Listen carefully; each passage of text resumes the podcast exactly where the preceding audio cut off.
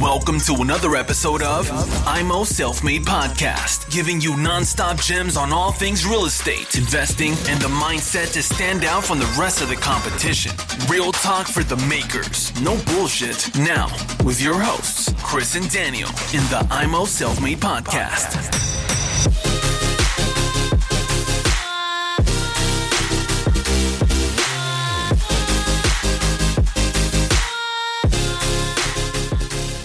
Herzlich willkommen hier zu Immo Selfmade mit dem Chris und dem Georg Spitz. Georg, auf unseren Stammtischen herrscht immer wieder das Thema, ich gründe eine VV GmbH. Teilweise haben die Leute zwei Wohnungen, drei, vier, aber es geistert überall herum wegen diesen 15% Steuern.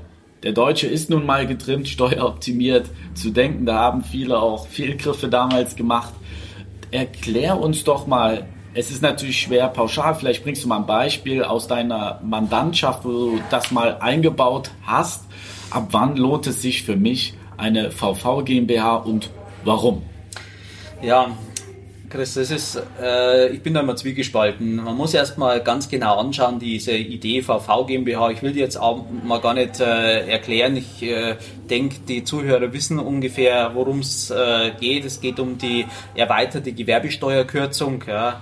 Ähm, und äh, sind also sehr viele Rechtsvorschriften dran, um die überhaupt äh, zu bekommen. Aber ich gehe mal davon aus, dass das, in, dass das klar ist oder wir machen das mal in einer anderen Folge. Ähm, an der Stelle geht es ja darum, wann lohnt sich's. Ja? Und äh, ich bin da wirklich äh, so unterwegs, dass ich sage, äh, Leute, schaut mal an, äh, was ihr überhaupt wollt. Macht euch eine Planung, vielleicht über mehrere Jahre und äh, sagt, okay, ich möchte äh, Portfolio aufbauen von X äh, Immobilien, von Y Millionen Bruttovermögen, was da drin steckt. Und äh, wenn ich darüber nachdenke und sage, und jetzt bleiben da drin auch noch äh, Immobilien, die hoch rentieren, äh, in schwachen Lagen und mit relativ geringen Aussichten auf, auf Wertsteigerungen, ähm, dann sind es typische Immobilien, die ich in solche VV GmbHs reinpacke.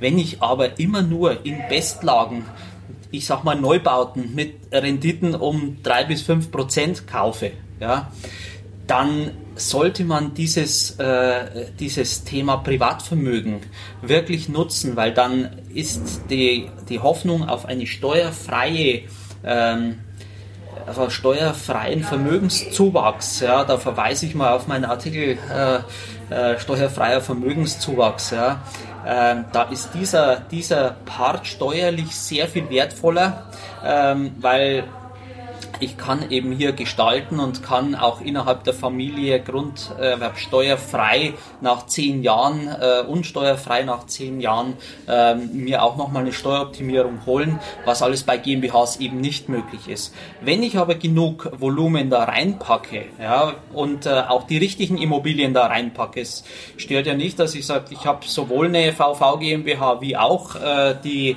ich sag mal, die, die höherwertigen äh, Immobilien äh, im Privatvermögen Vermögen. Wenn das in meine Planung gut reinpasst, dann macht so eine VV GmbH natürlich Sinn. Ähm, ich höre halt oft an den Stammtischen erstmal die, die Diskussion, da gibt es Leute, die haben noch nicht einmal eine einzige Wohnung, äh, aber schon mal eine Holdingstruktur mit einer VV GmbH. Äh, das ist die einzige Gesellschaft drunter. Und äh, dann überlegen sie äh, drei Jahre lang, ob ich jetzt äh, mal eine einzige Wohnung kaufe da drin.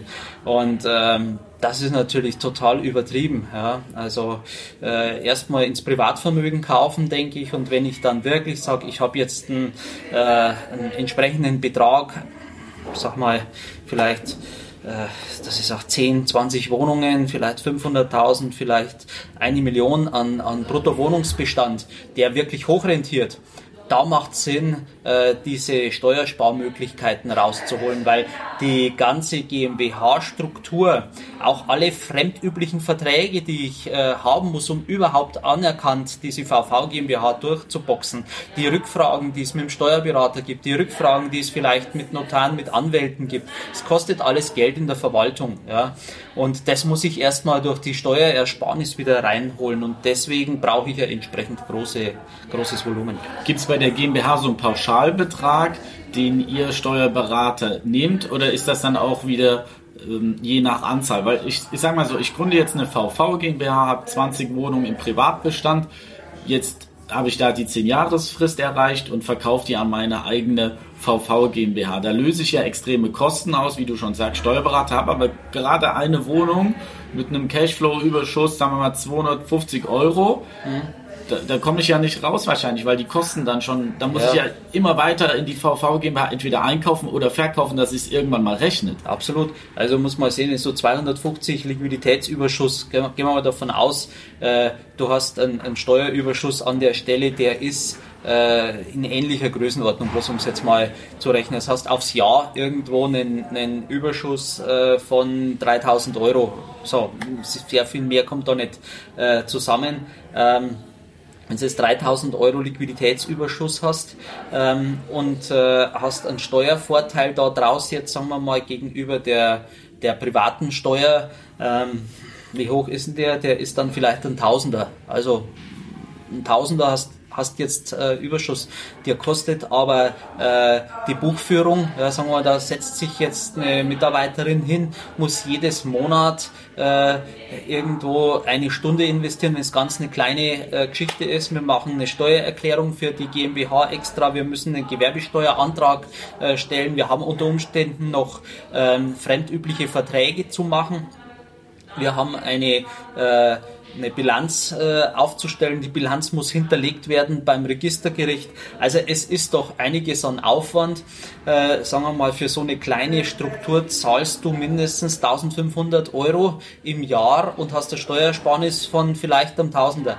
Also das ist noch kein Geschäft, ja. Also zumindest nicht für den Steuerpflichtigen, vielleicht für den Steuerberater, aber noch nicht für den Steuerpflichtigen. Also deine Frage war ja, wie wird das abgerechnet? Wie sieht es aus? Habt ihr Pauschalsätze?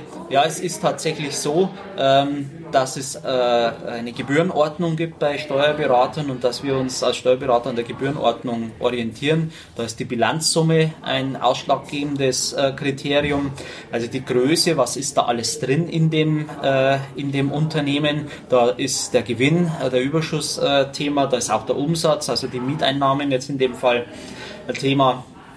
Man muss immer sehen, was steckt man an Arbeitszeit rein, was äh, habe ich für ein Risiko damit, ja, und wie komplex äh, ist das Thema, kann das jeder oder ähm, braucht es auch ein Stück weit einen Spezialisten dazu. Also das dritte auf jeden Fall. Und äh, das andere hängt ein bisschen eben an der, an der Wertgebühr. Ja, welche Risiken äh, übernehme ich, welche Haftung übernehme ich und was für einen Arbeitsaufwand habe ich damit. Ja.